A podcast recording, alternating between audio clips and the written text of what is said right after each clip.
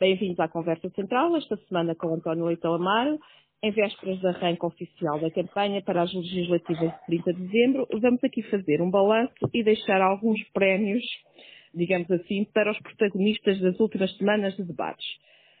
Eh, não vamos começar por quem venceu, mas perguntava-lhe eh, quem é que mereceu o prémio uh, que lançou o melhor trunfo nesta campanha? Quem é que lançou o melhor trunfo nesta campanha? O melhor trunfo, eu acho que foi, foi Rui Rio no último a fechar, o, a fechar os, um, os debates. Uh, acho que o trunfo do Rui Rio é mudança e acho que sobretudo, né, que ele foi de longe, obviamente, o debate mais visionado foi o da Rui Rio com António Costa, nas televisões e nas rádios. Um, deixou claro que, eh, e até aproveitando, aproveitando a abordagem de António Costa, que foi lá dizer comigo tem, tem mais do mesmo. E o Rui Rio mostrou comigo eh, é diferente, e se querem diferente, se não querem continuar neste, nesta estagnação, neste pântano, nesta degradação dos serviços, eh, é comigo. E António Costa aceitou isso, aliás, e acho que se tornou, por isso, muito claro. Eu acho que o maior trunfo é a mudança, é a ideia de mudança.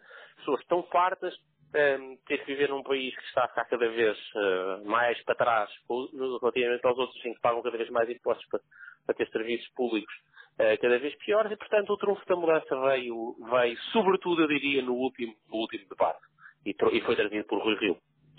E quem, é mais, quem é que esteve mais bem preparado? Eu acho que, que uh, foi uma ronda de debates onde os candidatos mais à direita eh, mostraram um nível de preparação grande. É evidente que quem é primeiro-ministro tem um, um, domínio dos dossiers muito grande.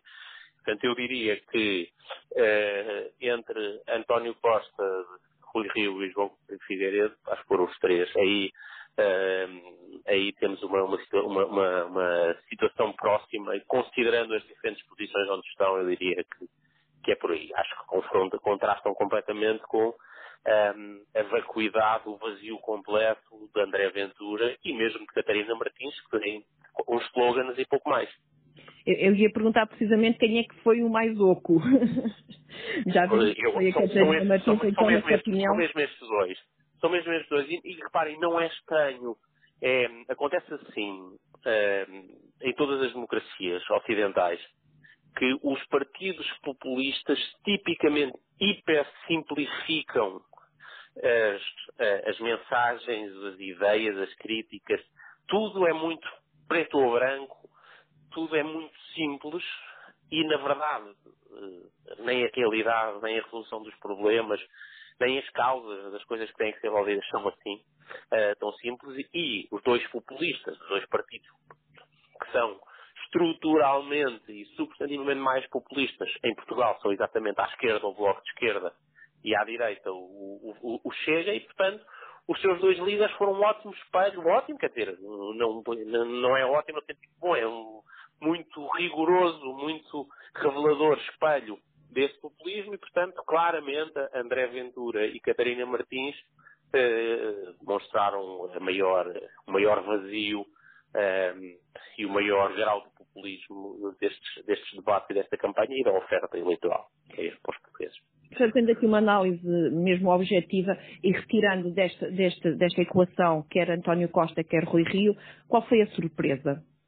Pela positiva e pela negativa depois e, e, tentando fugir aqui um bocadinho à Catarina Martins e ao Ventura, já percebemos que foram os, são os populistas, mas uh, durante os debates, durante uh, uh, a discussão de ideias, a apresentação, a apresentação do programa eleitoral e isso, quais foram aqui as surpresas? É, surpresa no sentido de ser melhor do que se esperava, eu diria que talvez o líder do CDS. Um, e eu aqui tenho de dizer, uh, melhor do que se esperava para as pessoas que não o conhecem. Eu, eh, o Francisco Rodrigues Santos foi meu aluno na universidade eh, e, portanto, eu conheço bem o Francisco e é uma pessoa esperta.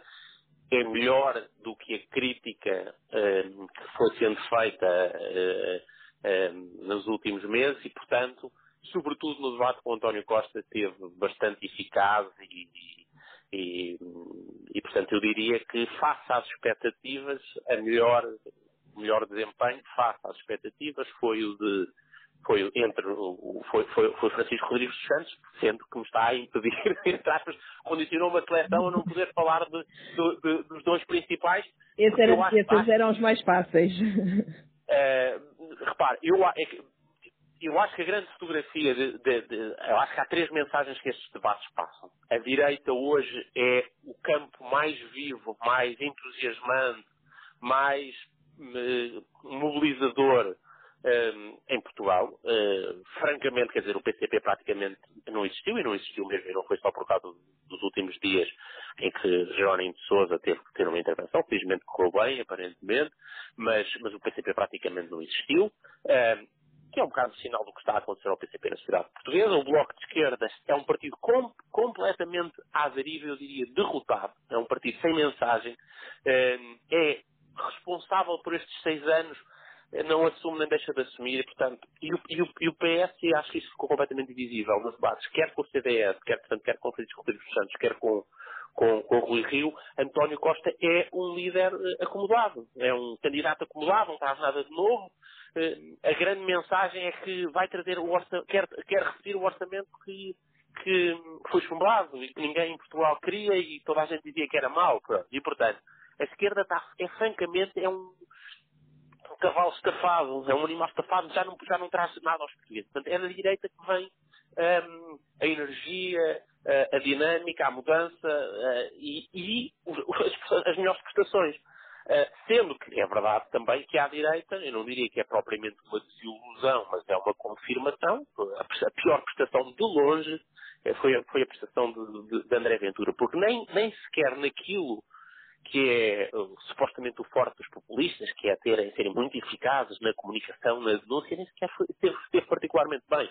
E, portanto, eu diria, a primeira, há, há aqui esta leitura entre os dos líderes, uh, os líderes dos três partidos da direita que não chega, estão, terão estado genericamente melhor, António Costa e a esquerda estão estafados e, portanto, eu acho que há verdadeiramente aqui uma, uma diferença e ela ficou manifesta. Houve algum momento ou alguma frase ao longo destes debates, uma ou mais, ou mais que uma, que tenham marcado definitivamente, uh, o, possam vir a marcar definitivamente o eleitorado, por exemplo? Não, eu acho... O, o, falou do, do, André Ventura, onde o André Ventura passou os debates a mostrar uh, papéis. Pois, eh, e, e, se calhar aquelas associações, aquelas associações, eh, aquela, aquele papel que o André Ventura mostrou, do, do, do, de António Costa agarrado a José Sócrates, aquela referência que ele fez, uh, porque falou bastante de justiça, não é? Falou-se campanha e da corrupção, a lembrar aquela, aquela referência às, à intervenção em escutas ou às escutas sobre interferências de António Costa quando um, na, na, justiça uh, são talvez frases marcantes, mas não num sentido marcante do, do, do, da escolha eleitoral. Acho que acho que não são, felizmente vivemos já num estado de maturidade democrática Acabaram por ser inócuas neste. Não, não, são uma soma, quer dizer, está a ver, se calhar são das frases mais marcantes, vêm de um dos, de um dos de, de, um dos candidatos que teve dos piores, teve dos piores desempenhos globais, porque foi de facto uma, uma, uma, uma, uma prestação frágil e vazia aventura, e se calhar essas duas frases sobre as referências à, à, à ou a imagem do António Costa agarrado a José Sócrates e as referências à justiça, quando António Costa vinha falar muito de justiça e de corrupção, eh, e, e, e voltou a fazê-lo com o Rui Rio, aquela frase de André Ventura a lembrar que foi ele foi em, em escuta de identificado a fazer interferências num processo judicial concreto de um colega de partido, provavelmente são marcantes eh, para esse debate setorial, mas não, foram, não vieram de um candidato, de um candidato que tenha tido um desempenho global especialmente decisivo. Muito bem, e agora terminada esta pré-campanha, uh, mas antes de lançarmos a campanha, eu lhe perguntar se este modelo de debates uh, foi benéfico para, para todos os partidos. Um, este, para, para, eu, eu, acho que talvez não tenha sido para todos os partidos, uh, porque não permitiu revelar ainda mais a diferença de preparação. Uh, e com, com, franqueza acho que há um, um, grau, um, um grau, diferente de, de preparação dos diferentes partidos, dos diferentes candidatos, e que, e, e que eu posso dizer, porque eu, eu conheço-os todos, não é? Por, por força da minha, da minha experiência política passada, interagi com todos eles, um, e, acho, e acho que, uh, e conheço basicamente como é o funcionamento dos vários partidos, e portanto sei que há, que, que têm graus diferentes de trabalho. Isso não ficou muito visível da, da qualidade das propostas, de preparação, é? e é normal, obviamente, que os partidos maiores tenham, porque têm mais gente a trabalhar, uh, mais experiência governativa, mais pessoas com experiência nas várias áreas tenham mais conhecimento e mais preparação. Portanto, provavelmente debates maiores permitiriam mais. Depois, debates maiores permitiriam aprofundar outros tópicos. Eu, eu preferiria, eu preferiria que tivéssemos eh, tido mais debates eh, entre os verdadeiros candidatos a primeiro-ministro.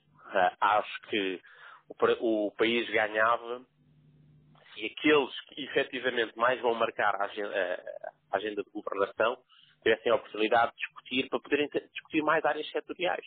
Um, há coisas muito importantes que passaram completamente ao lado de um debate que já foi longo, de uma hora e vinte e cinco, entre, António Costa e Rui Rio, um, coisas como a habitação, um, como o ambiente, uh, como a digitalização, como a melhoria do funcionamento dos serviços públicos, como a educação, uh, como a Europa.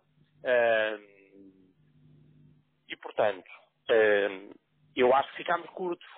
E as próximas semanas não vão ser para esse debate. Cada partido vai escolher duas ou três mensagens à volta das quais políticas, até mais do que de política, dessa expressão parece que estamos a dizer a mesma coisa, mas coisa é da tática partidária e do posicionamento de cada partido, outra coisa é as escolhas para as várias áreas de política pública, para os vários setores, e, e, e, não, e isto não vai ser discutido aqui para a frente, praticamente, quer dizer, e eu tenho pena que não, não haja mais debates, mais tempo de debate entre os, entre os, entre os principais candidatos. Um, acho que é, não é realista haver muito mais debates por candidato, ou seja, o, o Primeiro-Ministro, o líder da oposição, não podem estar a fazer muito mais do que 7, 8, 9 debates em, em, em, em de três semanas. Um, podiam ter sido, em vez de ser 25 minutos, podiam ter sido 40 aqueles com os outros partidos, talvez. Mas acho que nós, o que ficou mais a faltar de tudo, diria eu, mais de tudo, foi, um, foi mais tempo de debate para debater mais áreas setoriais entre, o, entre Rui Rio e António Costa. Já abordou aí uh, alguma, já deixou aí algumas pistas. Como é que será este, esta campanha que está condicionada em muito pela, pela pandemia, novamente, não é? Uh, como é que estes, estes próximos 15 dias terão que ser para cada partido? Como terão que se posicionar, na sua perspectiva? Temos sempre aqui duas partes. São as mensagens, ou temas, e a parte, se quiser, estética, a parte da dinâmica visual. Esta segunda, da dinâmica visual, não é uma novidade especial, porque nós já estamos a lidar com isto desde a campanha, desde as eleições presidenciais, desde logo.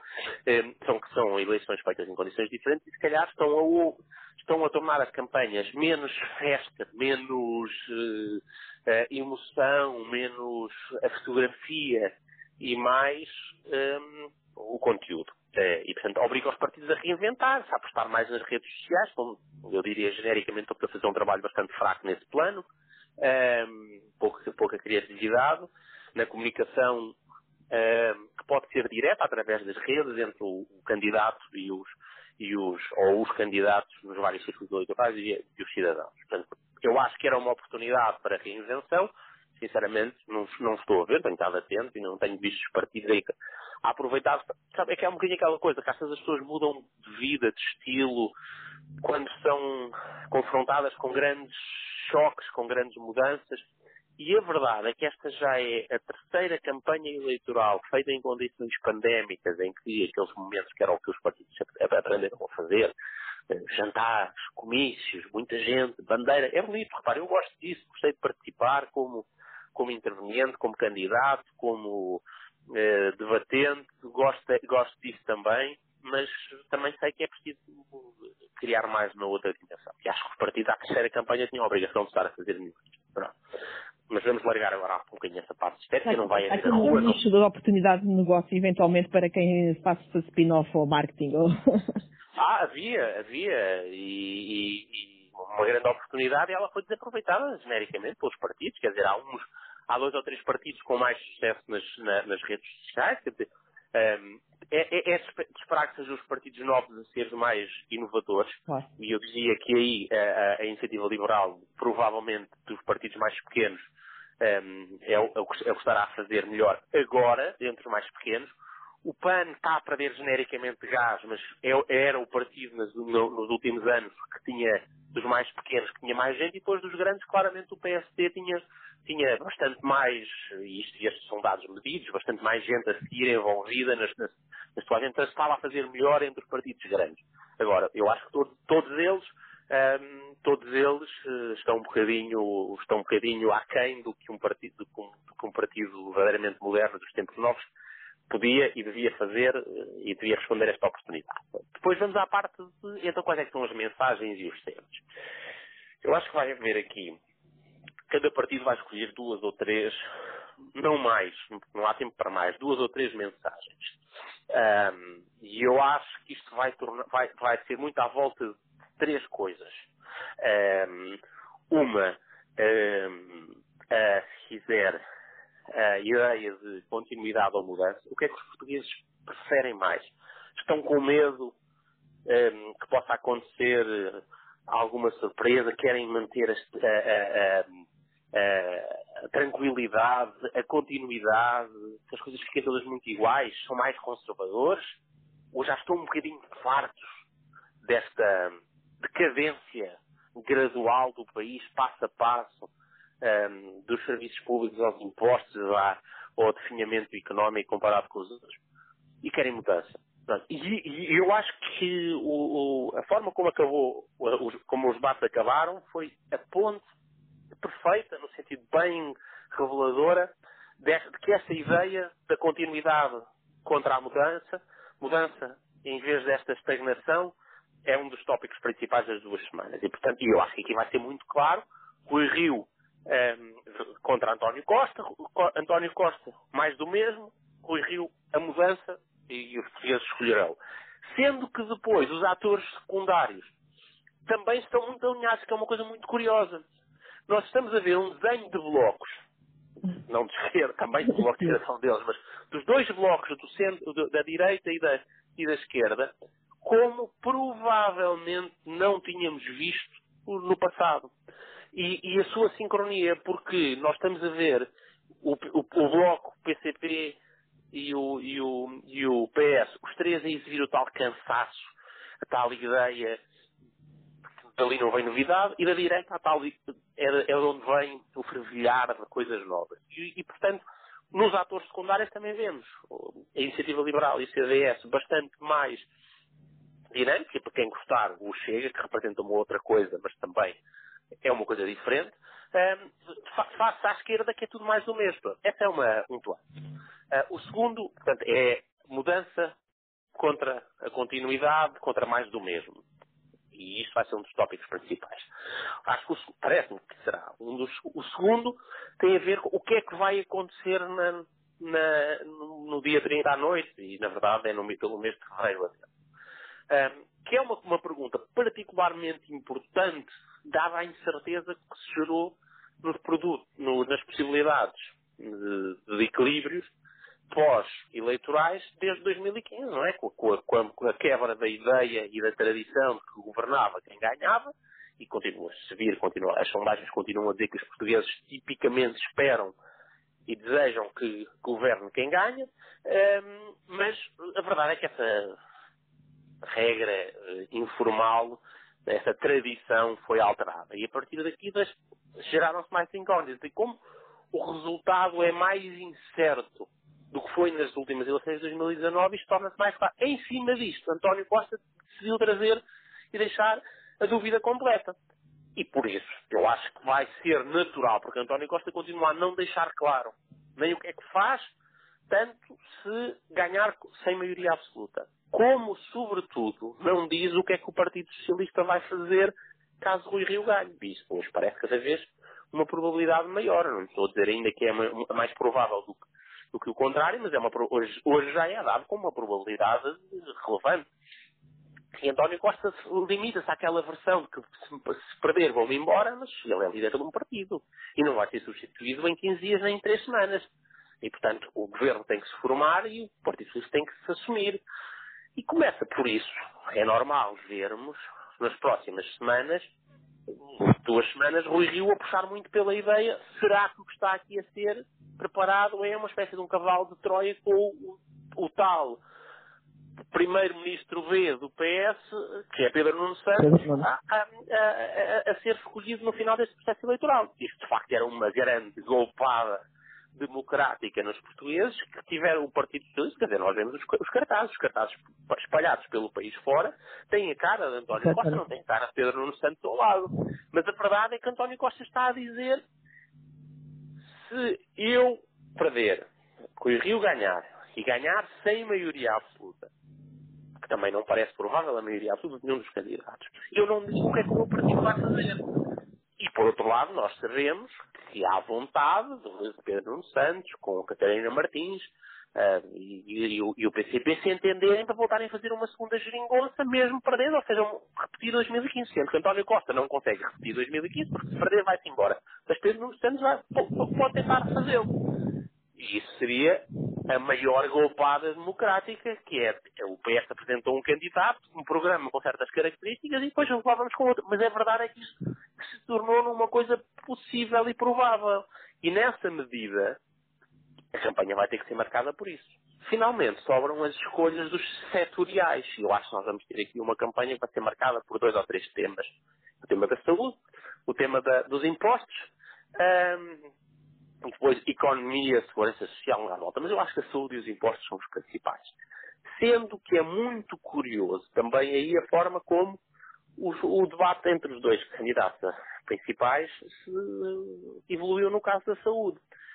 Eh, era António Costa a tentar encontrar uma gafa um problema no programa de Rui Rio, dizendo assim, ah, mas os senhores estão aí a dizer que a saúde pode deixar de ser tendencialmente gratuita. E Rui Rio diz, não senhor, olhe para a nossa proposta, o que nós estamos a dizer é todos os que tenham alguma dificuldade económica têm a saúde absolutamente gratuita. E depois disse mais, é que hoje há 4 milhões de portugueses, muita classe média, que precisa de pagar um seguro de saúde para ter acesso à saúde. E para quem não é gratuito hoje. Hoje, no dia de hoje. E, portanto, um, este confronto, se for bem explicado, se for bem explicado por um ou por outro, pode dar uma chave de, de posicionamentos portugueses relativamente a um dos temas mais importantes. O que parece evidente é que é um daqueles setores onde o desgaste e as falhas no funcionamento foram maiores. Nem sequer alguns aspectos da, de, de, do processo da pandemia correram bem, mas alguns aspectos correram profundamente mal. Uh, uma parte da vacinação, uma fase quando estava o, o, o, o então vice-almirante, correu bem, antes dele entrar e depois dele sair, começou a correr mal. Um, e, portanto, uh, tivemos durante uma parte, há um ano atrás, nós éramos o pior, um, o pior ou o segundo pior país do mundo. E, portanto, mesmo esse aspecto que o governo, a dada altura, achou que ia ser um conflito eleitoral, a gestão da pandemia, hoje os portugueses estão profundamente cansados e, de alguma forma, céticos sobre o desempenho, sobre se não podíamos ter passado por isto de uma forma bastante melhor. Uh, e com muito, muito, menos erros, sobretudo erros nos dois períodos críticos. Uh, dos dois invernos e, portanto, é normal que os, que os, dois partidos procurem levar o tema para a saúde, sendo que parece que esse é um território de vantagem para o Rio, porque é uma área onde o PS e António Costa, como se percebeu ontem, não tem nada para oferecer, a não dizer mais do mesmo. Uh, vamos, vamos continuar na mesma. O Rio disse isso muito bem ontem. Uh, é mais do mesmo. Uh, e mais do mesmo significa continuarmos com muitos portugueses que não conseguem, não conseguem aceder à saúde, têm que ir pagar. E, portanto, é já hoje que o tendencialmente gratuito não existe. É um mito, é uma treta. Uh, os portugueses têm que pagar e é incompreensível. As pessoas pagam tantos impostos e depois têm que pagar que, há 4 milhões a terem que contratar um seguro de saúde. E, e o Rui Rio, se conseguir ser claro suficiente, mostrar o que está verdadeiramente, mesmo no acesso, mesmo no pagamento, é melhorar as condições. Claro que isto implica as pessoas mais ricas, as mais ricas, passam, passem a ter que pagar mais do que pagam hoje. É evidente. Uh, se forem usarem o Serviço Nacional de Saúde. Uh, mas isto parece, e, e Rui Rio explica isso, é bastante, é bastante coerente com uma lógica mais social-democrata, um, garantir a quem precisa universalidade de acesso, todos poderão aceder e o financiamento é, é dependente da necessidade. E pronto, e portanto acho que uh, isso e a, área dos, e a área dos impostos podem ser áreas que marcam. Não havendo nenhuma surpresa, nenhuma notícia de, de, de, de, agenda, de agenda diária, acho que será por aí.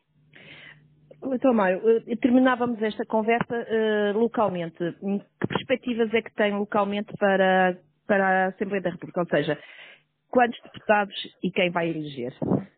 Hum, eu diria que, dada a proximidade previsível entre os dois partidos maiores a nível nacional, eu, sinceramente, eu acho que é bem possível o PSD ficar à frente do PS hoje e Rui Rio ficar à frente. Estou, estou-lhe a dar a resposta nacional. Eu acho, mas ela é muito importante depois fazermos a conta local, não é? Um, eu acho que no plano nacional os partidos vão se aproximar, as sondagens têm um grau de, de, de rigor e de previsibilidade e de dignidade limitado, como nós temos visto nos últimos, nos últimos uh, meses. Uh, e por isso eu acho que a trajetória é clara de crescendo do Rio Rio e é, e é bem possível que chegue para ganhar. Eu, sinceramente, acho bem possível e é, acho bem possível que fiquem os dois partidos entre eh, os 32 e os 36 e é bem possível que, que Rui Rio fique à frente de António Costa. Isso significa, nós sabemos, conhecemos a, a demografia eleitoral do, do, Distrito de Viseu, se os dois partidos ficam relativamente próximos, o PSD ganha no Distrito de Viseu.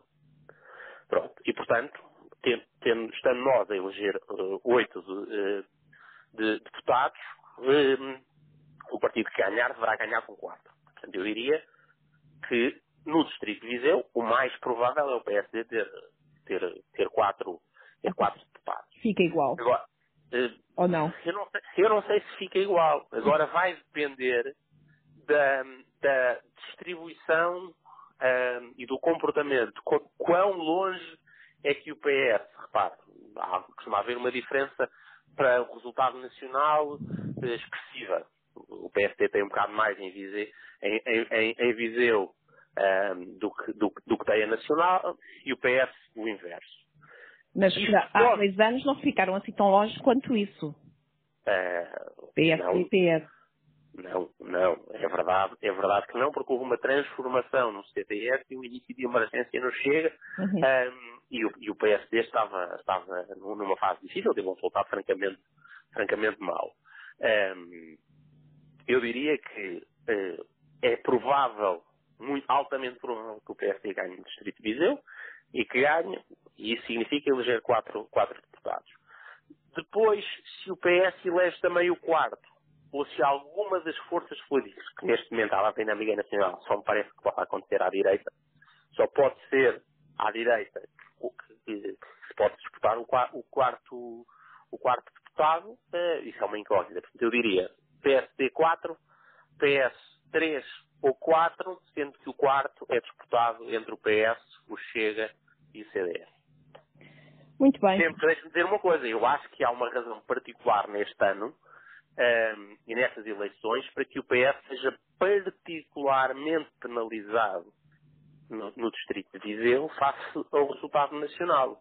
Uh, é que a sensação que existe no plano nacional que mais do mesmo, assim não vamos a lado nenhum, as coisas não estão a correr bem, há um desinvestimento nos serviços públicos essenciais, uh, há um, esquecimento do, do, país real e não da, da corte palaciana do poder se desenrola em Lisboa, isso é muito sintomático em Viseu. Nós já levamos seis anos solução de esquerda e todos os projetos relevantes para Viseu ficaram adiados. E as escolhas que foram feitas, lembramos, de, em Lisboa, para Lisboa e para o Porto, foram dados 95% das verbas dos passos sociais para os transportes públicos, quase nada veio para o, interior, designadamente para Viseu, mas houve um aumento do imposto, do, do imposto sobre os combustíveis um, penalizou os territórios do interior porque só podem, só, especialmente porque só podem utilizar transportes particulares. Sendo que o único alívio que aconteceu foi em portagens foi uma proposta do, do, do PSD. E, portanto, os deputados do Partido Socialista vão em eleições, pessoas estimáveis, conheço todos a eles, a, cada um deles, por mais bem intencionados que eles sejam individualmente, eles são os representantes de um partido que falhou tremendamente e virou as costas um, ao Distrito de Viseu e à região, e à região um, Viseu, quer o Norte, quer o Sul e o Centro do Distrito. E, portanto, há uma razão adicional para olhar para esse Partido Socialista em Viseu e dizer PS para Viseu significa abandono. E, por isso, há um, uma razão reforçada para que a diferença volte a ser uma diferença mais intensa. E aquilo que me perguntou há bocado, se não é possível, eh, se voltamos a 2019, em que a proximidade entre, entre o PS e o PSD volta a ser mais pequena, ou voltamos mais para trás quando a diferença era maior, eu acho que ela vai aumentar claramente face a, face a 2019. É, e acho que é natural que assim aconteça, porque o PS foi mal para o país, mas foi especialmente mal para a região de Viseu. Muito bem, estaremos cá para depois uh, comentar estes resultados. Isso, António. Câmara, muito obrigada por mais uma presença na Conversa Central. Até uma próxima oportunidade.